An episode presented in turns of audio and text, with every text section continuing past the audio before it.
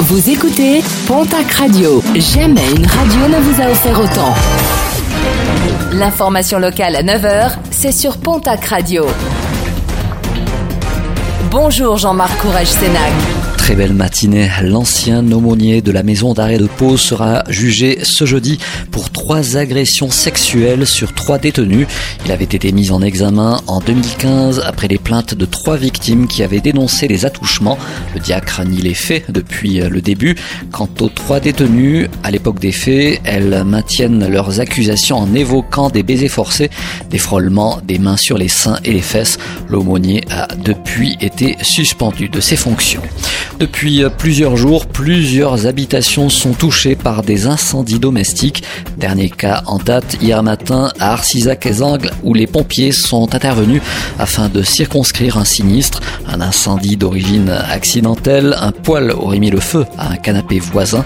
Seule la pièce où se trouvait le poêle a été détruite par les flammes. L'écosystème des loisirs de montagne mis en péril par la pandémie de coronavirus et la fermeture des remontées mécaniques.